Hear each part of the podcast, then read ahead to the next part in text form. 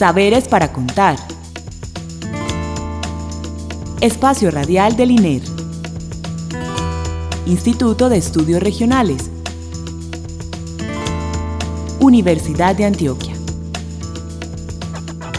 Identidad, territorio, Cultura, investigación, diálogo. región, expresiones. Saberes para contar.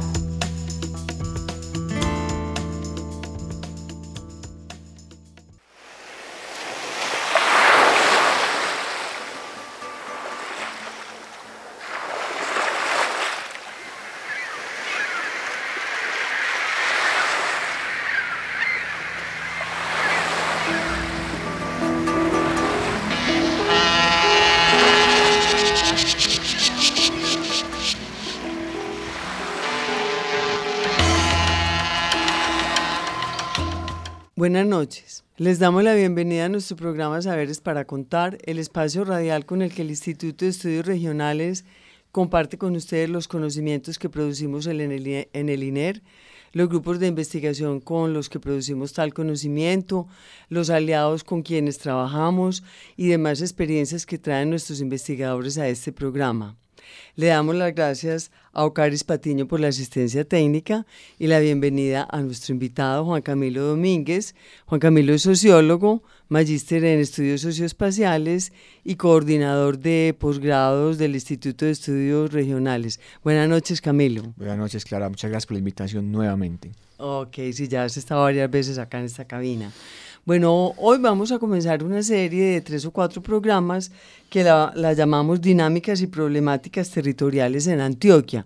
Queremos hacer como un paneo de cuáles son eh, en este momento como asuntos conflictivos, coyunturales y también pues esperanzadores en los territorios donde nosotros tenemos trabajo porque sabemos que estamos en un momento posacuerdo que ha disparado una serie de procesos y entonces específicamente por eso hoy queremos comenzar en el Bajo Cauca, porque está sufriendo una dinámica pues muy complicada, que bueno, esa sería la primera pregunta, Camilo.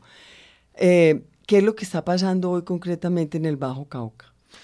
Lo que pasa es que, a ver, yo iniciaría por hacer una especie de geopolítica del Bajo Cauca. El Bajo Cauca es un sitio estratégico de Colombia porque es em, el lugar eh, donde está ubicada una gran parte de la minería de, de oro, fundamentalmente en Colombia, porque está Segovia, que hace parte del nordeste, pero digamos, está todo en esa zona, en la zona del, del- En el límite, el límite, está Segovia, está Remedios, está, está el Bagre, Tarazá, ¿sí? Es eh, de, Colo- de Antioquia una de las principales, si no la principal zona de cultivo de hoja de coca.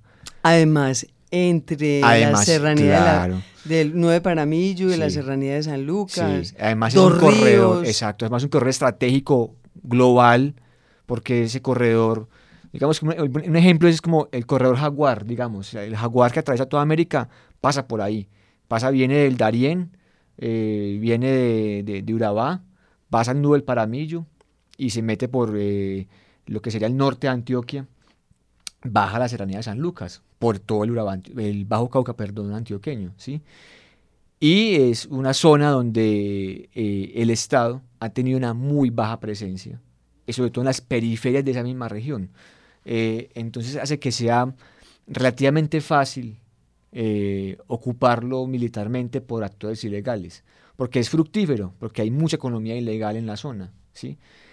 Pero también hay muchas obras de infraestructura, de macroinfraestructura, por ejemplo, las carreteras, la autopista de la prosperidad, se llama autopista nordeste, según entendí yo, Una 4G una que 4G viene por que, Nechí. que viene por Nechí, sale a, sale a Zaragoza y Zaragoza sale a, a- a Caucasia. Caucasia.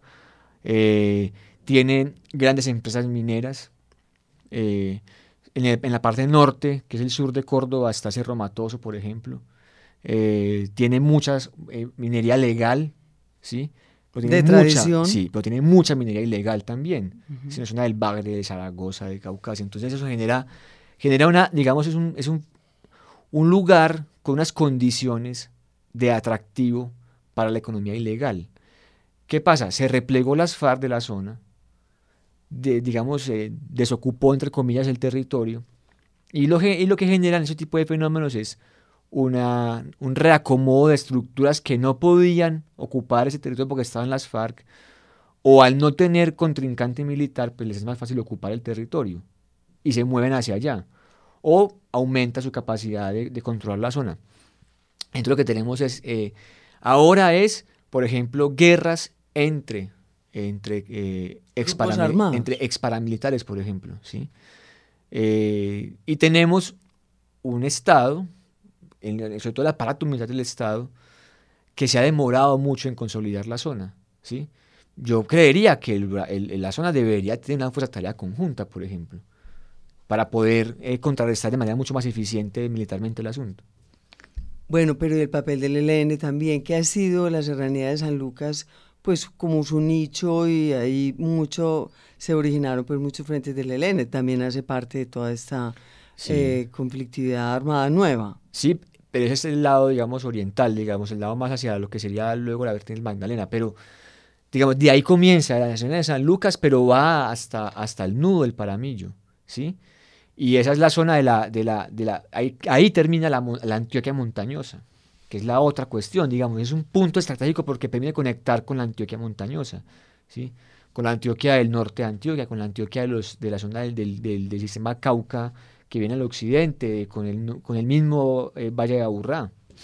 Bueno, pero ¿qué tiene que ver como todo eso que acabaste de describir con eh, la puesta en marcha, ¿cierto?, de estos acuerdos de paz, donde hay unas zonas específicas en Antioquia, eh, donde, em, donde se van a realizar los planes de desarrollo con enfoque territorial.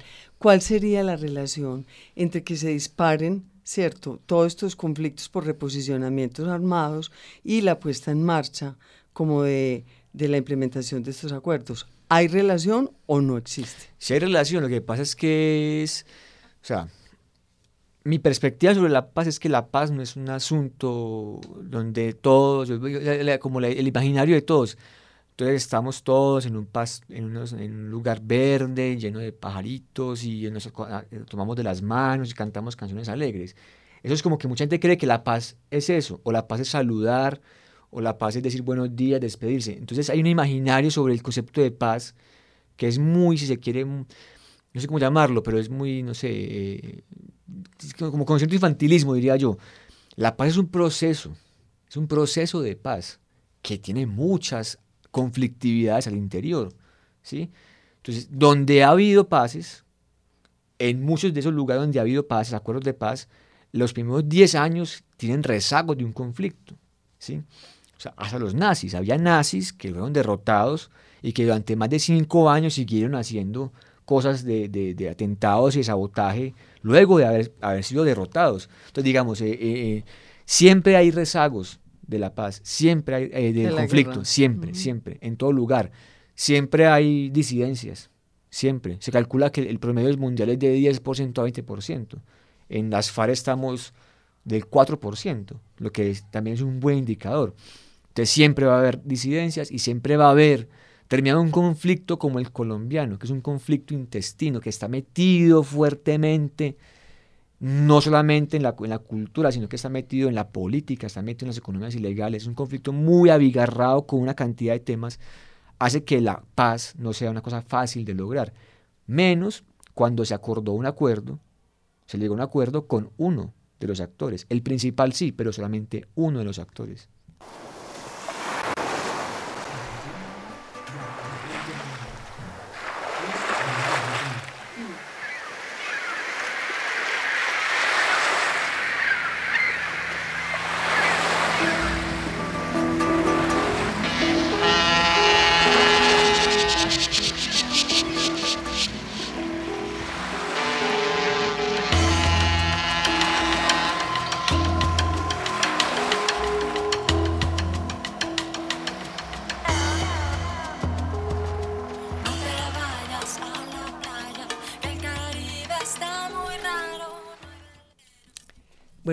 Después de plantear como esa situación general y sabiendo que la universidad está allá pues en Caucasia específicamente, que concentra pues las dinámicas y procesos de todos esos municipios o los representantes de, de, pues pobladores de, esos distintos municipios que mencionaste, Tarazá, Cáceres, Zaragoza, Nechi, incluso Montelíbano, Ayapelo, los del, los del sur de Córdoba y todo esto.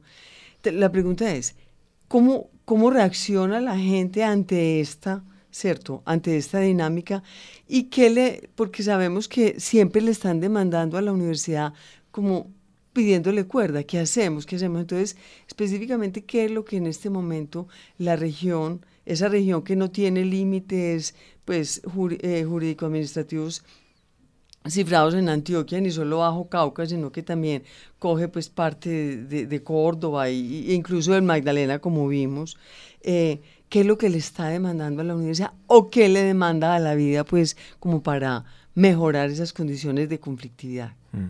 Empiezo por la universidad. Yo creo que, eh, yo diría que Bajo Cauca muestra el éxito del proceso de, regionalización de la Universidad de Antioquia, porque nosotros hicimos un recorrido la semana pasada y a dónde fuimos. Fuimos a Montelíbano, fuimos a Caucasia, fuimos al Bagre. No pudimos ir a Zaragoza porque había un bloqueo en la carretera.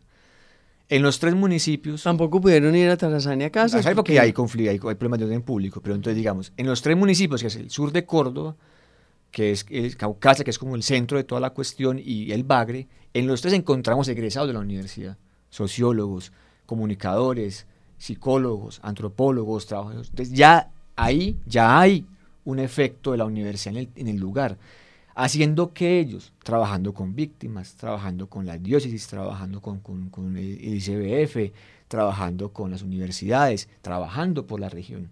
Entonces, gente de la región que trabaja haciendo cosas en la región. Entonces, ahí ya hay, digamos, un aporte claro, evidente, de nosotros como universidad allá. ¿Qué decimos? Que hace falta, por ejemplo, el nivel postgradual, porque ya, entonces ya hay que pasar a investigar la región, por ejemplo. Sí. Pero es una apreciación tuya. Bueno, es de hecho sí la gente está trabajando.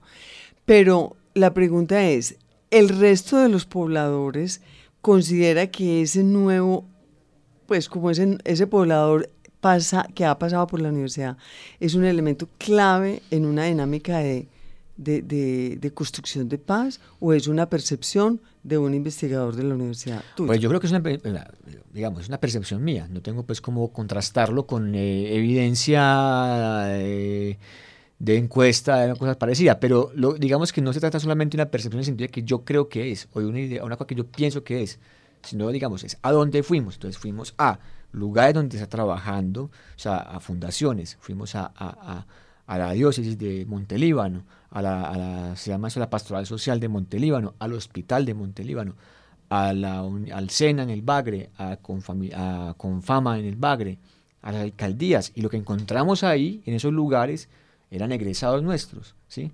Entonces no es simplemente como que creo que tal vez quizás haya gente trabajando, graduados de la universidad trabajando, están trabajando y trabajando conectados con, la, con las problemáticas regionales, conectados, interesados en saber más sobre las problemáticas regionales. Sobre el resto de la población, como siempre, yo creo que hay gente que es apática del proceso de paz, es apática al, y sobre todo en regiones donde la paz ha traído más conflicto, como por ejemplo Taraza, como por ejemplo Cáceres, donde la, la, paz lo que trajo fue más conflicto, que entre comillas es más conflicto, porque digamos es un nuevo conflicto que tampoco lo que sea tan intenso, no sabría decir que fuera tan intenso como lo que pasó antes.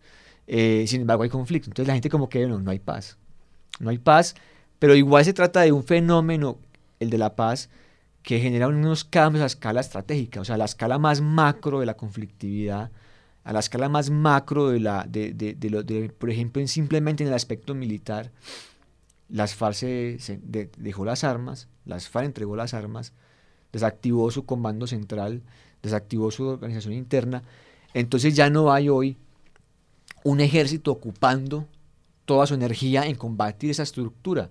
Hay un ejército que está modificando, lo que pasa es que es pasar usted un ejército de combatir 50 años un grupo armado a, combatir otros que tienen otras formas. Entonces eso genera cambios, reconfiguraciones de la, de la situación militar que puede llevar a lo que está pasando, que haya más conflictos en ciertos puntos también. Tampoco es en todo, creo que tampoco sea en todo bajo Cauca, siempre igual, por igual. Sí, pero de todas maneras, eh, por ejemplo, los grupos étnicos, los consejos comunitarios, del Nechí, los de Caucasia, eh, los resguardos indígenas, o sea, los cabildos mayores y menores que están en la serranía de San Lucas, el resguardo que está en, por Valdivia, Tarazá, o sea, ellos sí saben, esas comunidades eh, eh, y esas minorías étnicas y esos grupos étnicos sí saben la importancia que tiene la construcción de paz, a pesar de la amenaza que signifiquen, ¿cierto?, esos nuevos actores armados. Se desmovilizó uno de ellos, pero se reactivaron otros, como lo dijiste al principio. Sí, yo creo, creo es que la paz y la desmovilización militar de las, de las FARC eh, no se compadece, no está junta con una desmovilización de la resistencia de la población civil. O sea, no creo que la gente simplemente porque las FARC se fue del territorio, entonces ya no, ya no hace resistencia a nada. Simplemente tiene tiene que reconfigurar sus propias, su propia manera de operar. Ya no estamos interactuando con un actor este, estamos ahora con otros. Entonces también genera, pero hay aprendizajes, ¿no? Hay aprendizajes de lo que pasó en la guerra anteriormente que se pueden reconfigurar ahora para modificar el curso de acción y, transformar lo que está pasando ahora. Pero entonces hablamos ya específicamente qué hace la diócesis de Montelíbano, qué están haciendo en pos de esa construcción de paz. A mí me pareció muy interesante la diócesis de Montelíbano, la pastoral social, porque porque ellos son el, yo lo llamaría casi, no son el Estado, pero son una forma de institucionalidad que es la que está encargándose en la zona del sur de Córdoba. La zona del sur de Córdoba, gran parte está en, zona PEDET. ¿Qué es una zona PEDET? Es una zona priorizada para hacer todo, la todo lo que tenga la implementación del acuerdo de paz, de los seis puntos del acuerdo de paz, incluido desarme, incluido cesar fuego hostilidades y demás. Y reforma rural integral. Entonces ahí está Tierra Alta, está, está eh, bueno, Valencia, todo el sur de Córdoba. No, no, recuerdo exactamente todos los municipios. Eh, y allí lo que hay es que es desde Monte Líbano, que es desde el sur de Córdoba, al estar tan cercano a Caucas, al tener allá, al tener allá a esta empresa de, de níquel, a, a eh, tiene un desarrollo institucional más o menos importante. Entonces, es como el centro, si se quiere, de ese sur de Córdoba. Y desde ahí se está desplegando toda esa capilaridad institucional, solo que institucionalidad de la alcaldía, de la, de la diócesis de Montelíbano, que es la que está agenciando toda la cuestión al interior del sur de Córdoba. Entonces, las que están tratando con víctimas, están trabajando con eh, víctimas, mujeres sobre todo, trabajando con el tema de, eh, proyectos productivos, mejoramiento del campo y tienen vínculos con las personas eh, que están trabajando en las zonas PEDET. Entonces ahí ya hay digamos, un, se ve un ejercicio muy fuerte donde uno ve que en este caso la, la, pastoral social de, de Montelíbano tiene, contratados también em, sociólogos, antropólogos, psicólogos de nuestra universidad, de la Antioquia y de la Universidad de Córdoba sobre todo. O sea, gente pelada de la región trabajando en la, en la, en la región.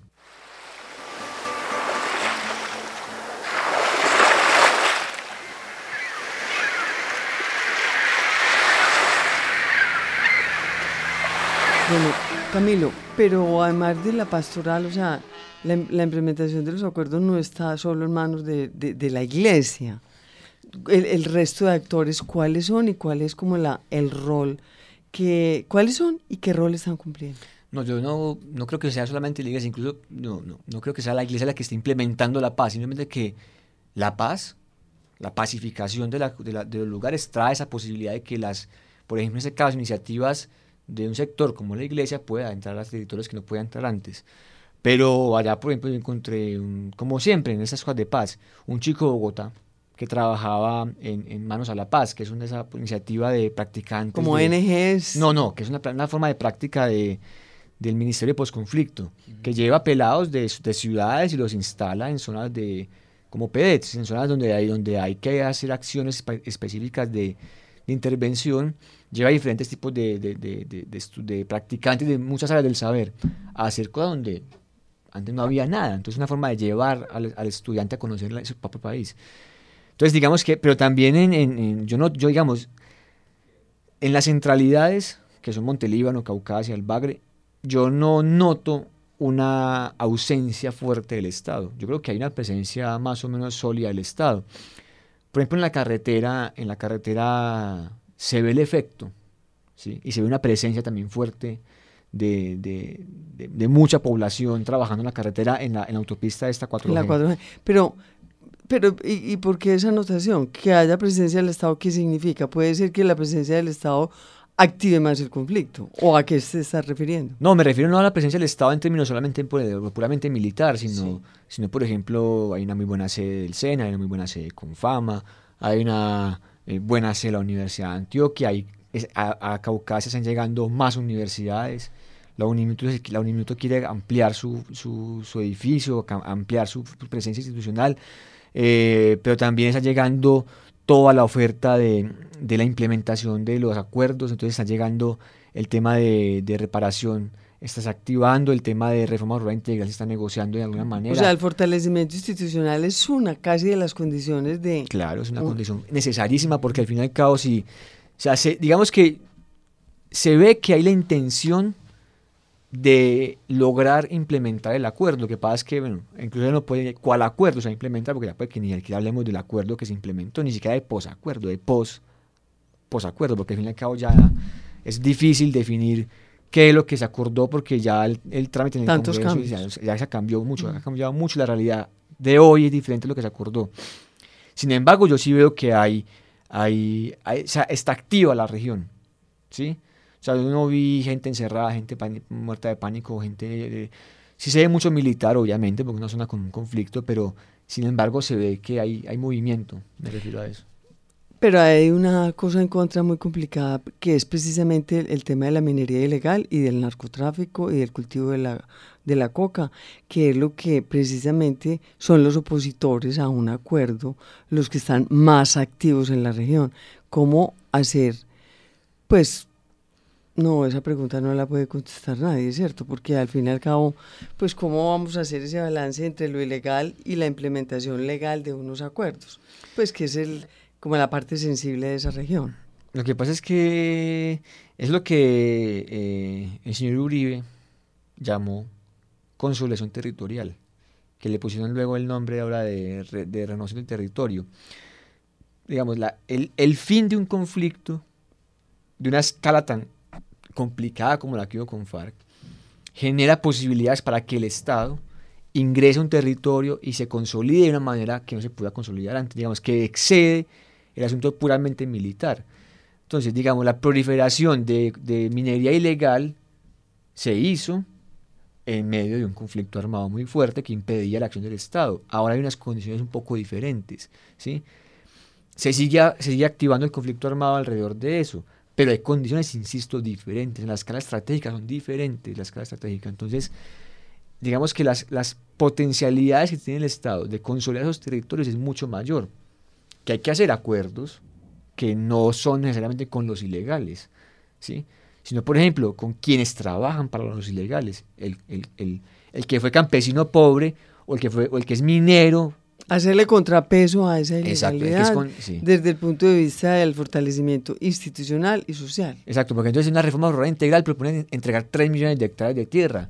Una gente podría ser esa que está ya sacando eh, oro de manera ilegal, eh, nadando en mercurio, nadando en cianuro.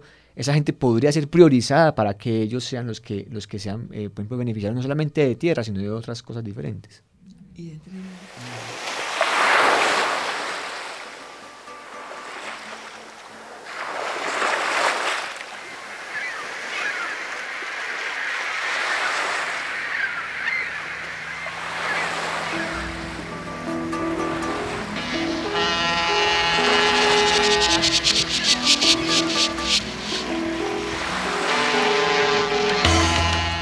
ya para terminar, Camilo, quiero preguntarte, ¿cómo un programa de educación superior, específicamente pues de educación de, de- de la universidad, puede contribuir con, con, como con la reflexión crítica de esta problemática?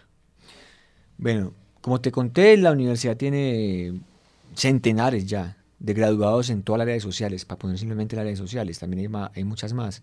O sea, tenemos graduados de sociales, de sociología, antropología, etcétera, etcétera, que están hoy esperando un programa de posgrado, ¿sí?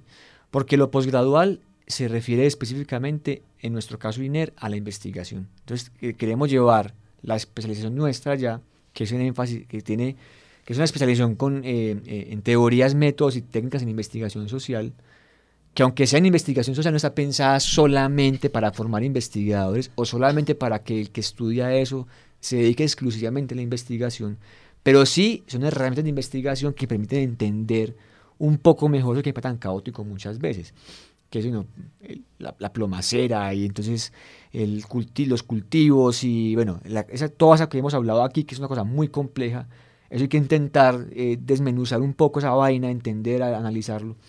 Entonces queremos que los profesionales de la región, que incluso exceden a los que son de la universidad, puedan apropiar esos saberes de nuestra experiencia en investigación en el instituto con un énfasis, que es el énfasis de territorios, que además no es territorio solo, es territorios, porque también el, Bajo Cauca es muy diverso, ya lo dijimos, y, y, construcción de paz, porque la, paz tiene una, una, vaina llamada enfoque territorial, que es no es tanto paz territorial, sino ese enfoque de construcción de paz con enfoque territorial, toda esa vaina. Entonces, ¿qué, qué viene siendo eso del enfoque territorial? Eso es muy difícil, eso nadie lo sabe con, con certeza.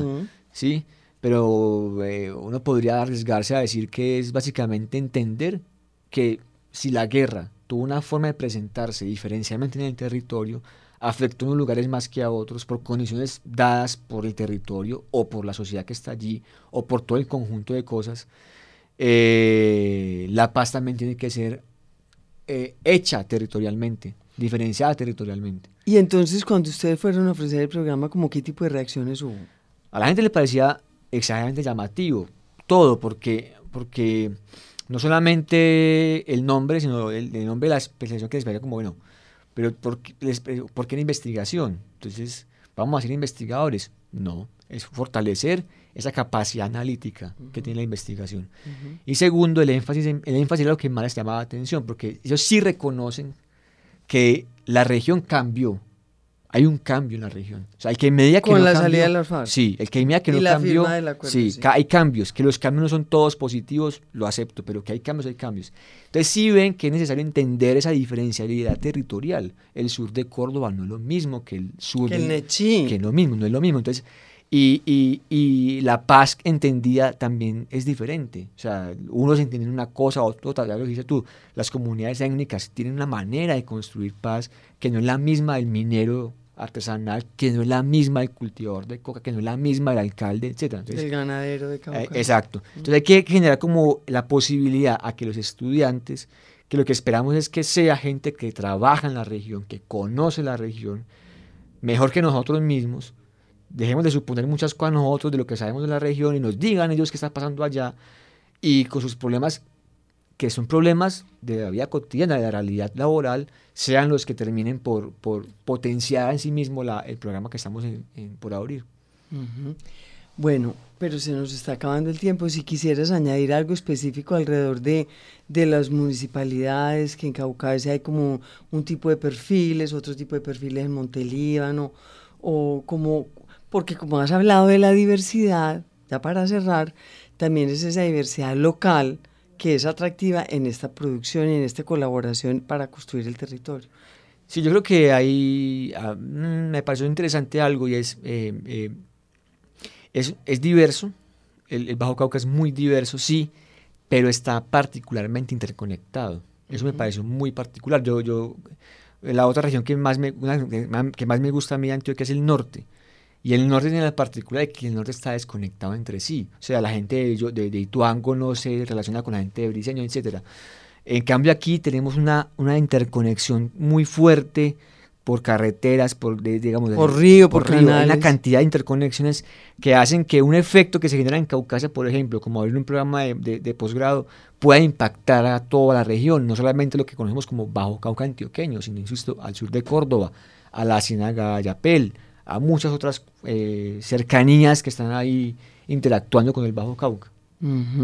Bueno, este programa también se va a oír en el Bajo Cauca porque se transmite pues a las regiones, entonces es para finalizar, puede volverlos a invitar para que cerremos el programa. Sí, yo los invito a que hagan la búsqueda sobre el programa, la puedan hacer en la página de la universidad en estudiar en la universidad, buscan posgrados, ahí está la oferta, se llama especialización en teorías, métodos y técnicas en investigación social, o en la página del Instituto de Estudios Regionales, que es INER, I -N -E -R www.uda.edu.co en programas académicos, ahí está también la oferta de nuestro, ahí van a ver qué, de qué trata la, la especialización y todos los temas. Muchas gracias a todos.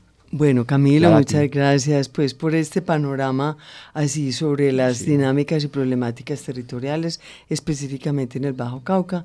Le damos gracias a Ocaris Patiño por la asistencia técnica. Muchas gracias, Camilo. No, a ustedes, muchas gracias. Y gracias a Caterina Montoya por la realización. Recuerden que estoy con ustedes en la conducción Clara Inés Aramburo. Nos pueden escribir a saberes para contar. También estamos en Facebook y en Twitter. Feliz noche y muchas gracias.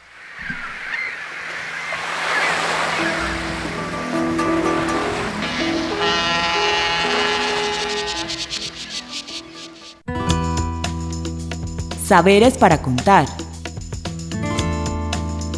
Espacio Radial del INER. Instituto de Estudios Regionales. Universidad de Antioquia. Identidad, territorio, Cultura, investigación, diálogo. región, expresiones. Saberes para contar.